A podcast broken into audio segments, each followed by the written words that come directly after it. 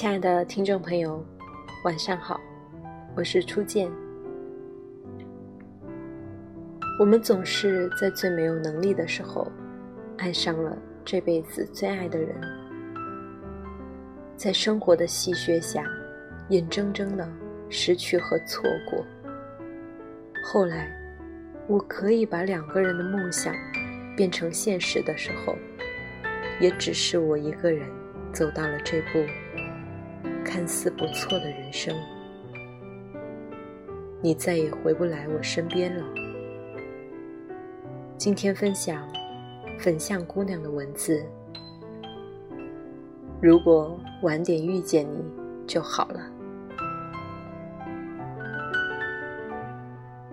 我们一生会碰到很多遗憾，不是没有努力过，只是时机不凑巧。就像有些爱情，最后的分开不是因为背叛，也不是因为谁先不爱了，而是这段感情赶上了不好的时机。你要是晚一点出现多好啊，也许我就可以跟你一起共度余生了。你出现在我懵懵懂懂的时候。年少的我空有一颗赴汤蹈火的心，却不懂怎么经营爱情。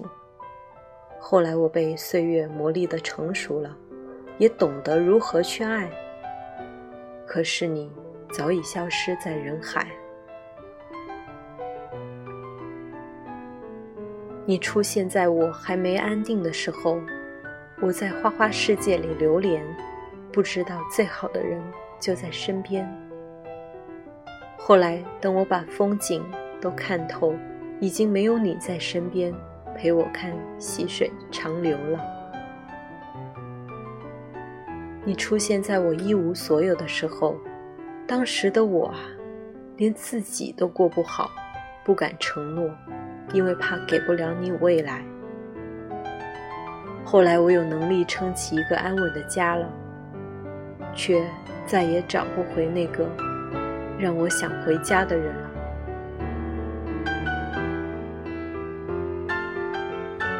在北京的一间酒馆里，遇到过这样一个故事。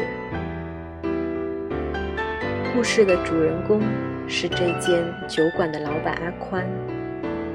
他的店里有一只猫，叫许丽。跟老板熟了以后，我说。你的猫好像叫了个名女人的名字啊！阿宽笑了笑说：“你是想收集写故事的素材了吧？”许丽是阿宽大学时期的女朋友，他们是高中同学，互相喜欢了很久，但两人都没有表白，或许是因为都太内敛。又或许是太青涩的年纪，只敢把秘密藏在心底。阿宽来了北京上大学，许丽去了厦门。本以为两人的交集会随距离和时间越来越淡，直到一次阿宽跟室友喝醉后，忍不住给许丽打电话表白了。两个人。才坦诚心事。阿宽说：“我要是勇敢的再早点就好了，也许他们当时就在同一座城市了。不过年轻气盛的爱情并不在乎北京到厦门的距离。表白成功后，阿宽第二天就坐着火车去看他。”见面不到二十四个小时，他又坐着硬座回去赶学校的考试。路途颠簸，但只要见上一面，就丝毫不觉得累。哐哧哐哧的火车，也做出了幸福的感觉。学生时代的爱情，几十块钱就能吃顿饭。一个电话就能开心好久。阿宽说：“那时候很穷，生活费很少，每次为了省出见面的经费，他得连着很多天晚饭只吃食堂的馒头。但是想着他的笑，就一点都不觉得苦。现在他能轻松地订一张机票，可以随时说走就走的去很远的地方，可再也没有一个奔波万里想去见的人了。他们本来计划着毕业后许丽来北京工作，际遇却还是不依不饶地横亘在两人之间。许丽的父亲在那时得了重病，他因为家中变故不得不回了老家，而阿宽正在跟同学一起合伙创业，他必须要留在北京打拼。在车站送走他的时候，他哭红了眼睛。阿宽很心疼，抱着他的肩膀，坚定地说：“对不起，我不能陪你回去。等我有钱了，就把你和你家人接过来。放心，一定很快。”住着简陋的出租屋，每天奔波劳累。看人脸色，过过着极度省吃俭用的日子，撑着阿宽的就只有一个信念：他要赚到很多钱，为许丽的家庭承担高昂的医药费，也为两个人的未来而努力。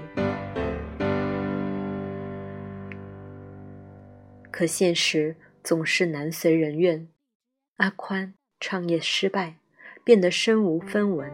而许丽的家人从一开始就不同意这段感情。比起距离，现实的阻力大了千百倍。面对父亲的病痛、母亲的泪水，他选择了跟阿宽分手，跟一个有经济实力的相亲对象结婚。在北京一无所有的阿宽，再也打不通许丽的电话了。他找别人借了钱，买了回家的火车票，许丽却不愿意见他。他让别人转告阿宽，他要结婚了，让他别再来找他了。阿宽回了北京，伴着火车轰隆轰隆的声音，他在厕所里哭得撕心裂肺。当时是零七年下半年，阿宽意外的用借来的钱在股市中赚了一桶金。幸运的是，他知道投机只能一时，在零八年大跌之前，他早已抽身。阿宽把这笔钱拿来创业，后来生意越做越大。钱这个字再也没有成为过。他忧虑的来源。